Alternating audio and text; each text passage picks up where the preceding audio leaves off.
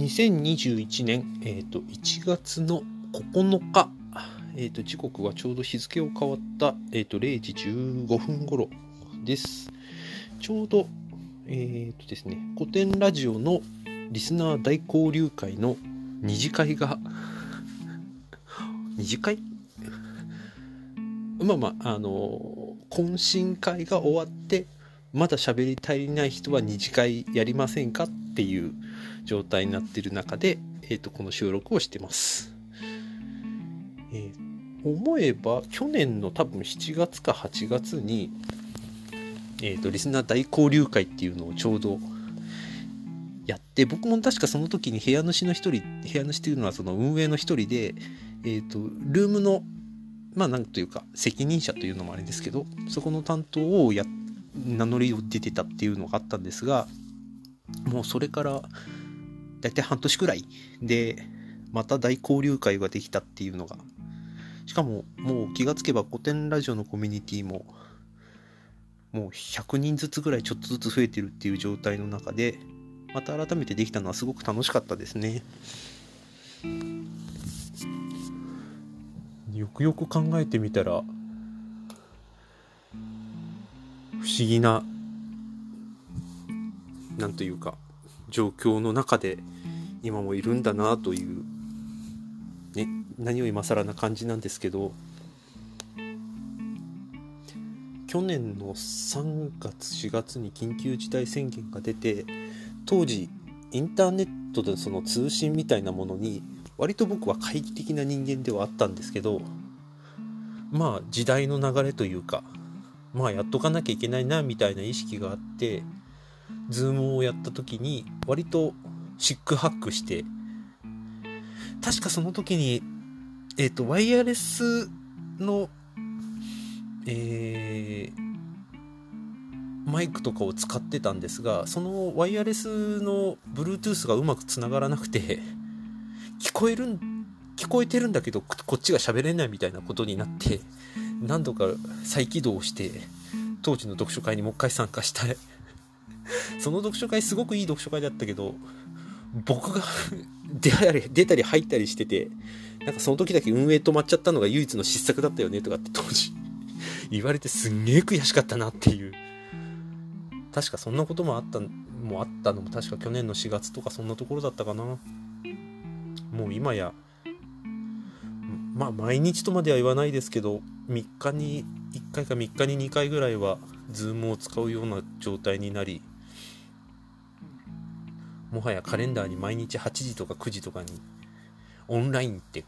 カレンダーに書いてあの我が家の人間を呆れさせているとかっていう状態になる。もうやっぱり環境変わればなんかできちゃうんだなと。多分一昨年ぐらいには全く想像できなかったことを普通にやれてるっていうことがなんかすごく不思議だなと。かつマイクすごく意識した方がいいなとか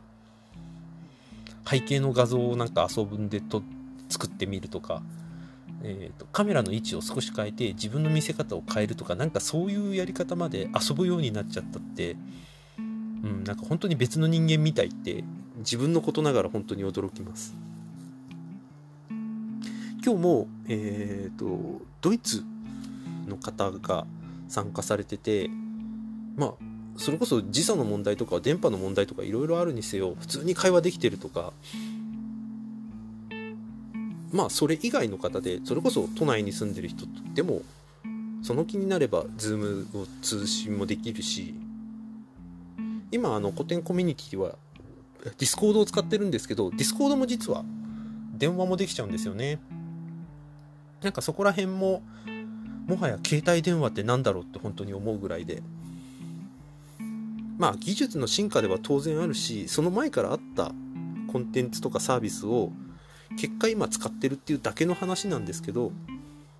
ね、こんなこともできちゃうんだなと思うし当たり前のように受け入れられてるしなんかその中でうまく対応しようと思ってまあスキルを学ぶまでいかないですけどまあガジェットを増やしていったりっていうこともやるしそれこそ Zoom をうまく、えーと、使えるようになりたいなと思ってノートパソコンで Chromebook を買ったんですけど結果 Chromebook の性能は Zoom を使うところだとうまく対応できず もう一個パソコン買わないとなっていうところになってるぐらいですし、うん、何を基準にして回転してるかって本当もうあれっていうぐらい変わってきてるなと。もう確か僕の知ってる人でそれこそオンライン会議とかその打ち合わせとかっていうのが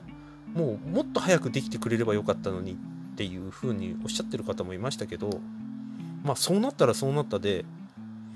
果たして本当に本人が望んだような展開になってんのかどうかって逆に僕はなんか、本人が望んだ状況になってないんじゃないかなってかえって思ったりしますけどね。今でもそれこそ僕が運営サポートしてる伊藤潤の読書会の主催の歴史小説作家の伊藤潤さんはオフラインでやりたいっていうふうにずっとおっしゃってる、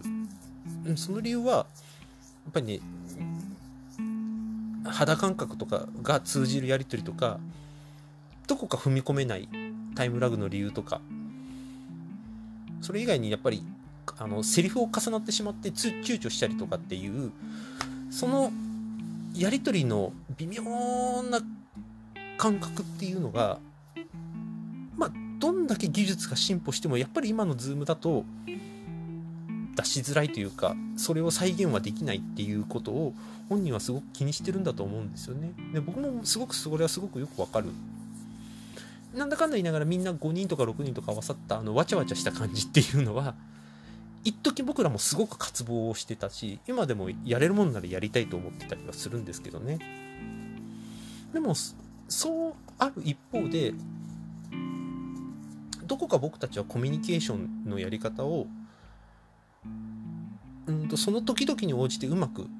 対応させていかなきゃいけないしその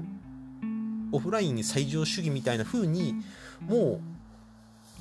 ならなりづらいんだろうなって。それこそ昨日あ違う一昨日か、えーと、関東では緊急事態宣言が出てで大阪とか京都も緊急事態宣言出してくれなんて話をしてるみたいですしまあワクチンが出たとしてもどうなるかっていうのはやっぱり見えてこないし。から外側の状況がやっぱりなかなかうまく変わらないし変わったとしても同じような生活にできるとはど限らないんじゃないかなってみんながなんとなく予感してる中どうやってそのコミュニケーションを取っていくかっていう話はまあまあコロナがある程度収まっても また何回も出てくるんだろうなっていう感じはありますよね。それをもちろん読書会の話でいけばオフラインとかできた方がいいなとは思うんですけど今ある状況をいかに謳歌するか消化するかなんてことの方が案外まあ何て言うか前向きだったりするんだろうなと。それこそ去年のこの Zoom が流行ってた大行って言っちゃいけないな。流行ってた頃に漠然と思ってたなんかこれから僕たちはやっぱりニュータイプに近づくんじゃないかと。ガンダムのね。ガンダムのニュータイプももう似たような環境の中で似たようなというかその人と直接触れ合えない宇宙空間の中で人類が環境に即した形で展開し、えーと、対応していく変化していくっていう中で生まれたニュータイプっていう概念がどうやって成長していくかっていう話がありましたけどなんか人間もそうやって変化していくんだろうなと環境に応じて。ただそのけん環境の変化がすることが正しいのかっていうのもちょっと僕わからないしできないのはできないので寂しいしっていう。で人間の変化どころか社会も変化してるし、まあ、極端なこと言うと地球も変化してるしっていう中で望んでた多分未来が来ない可能性がすげえ高い。そこをどう考えるのかなっていうのがもしかしたら今年ぐらいが焦点になってくるのかなって感じはありますよね。まあそんなこと考えてはいるんですが特に僕ができることってそんなにあるわけじゃないので今できることはじゃあ今日どうすっか明日どうすっかみたいなことなんだろうなと思いつつとりあえずこの3連休は溜まってる本を読もうと。今日もでも読書の話たくさんできたのはまあ聞かれたっていうのもあるんですけどなんか改めて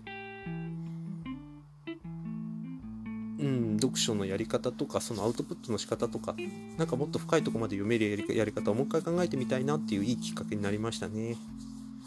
ぱり人と喋ってみるもんです。ここに来て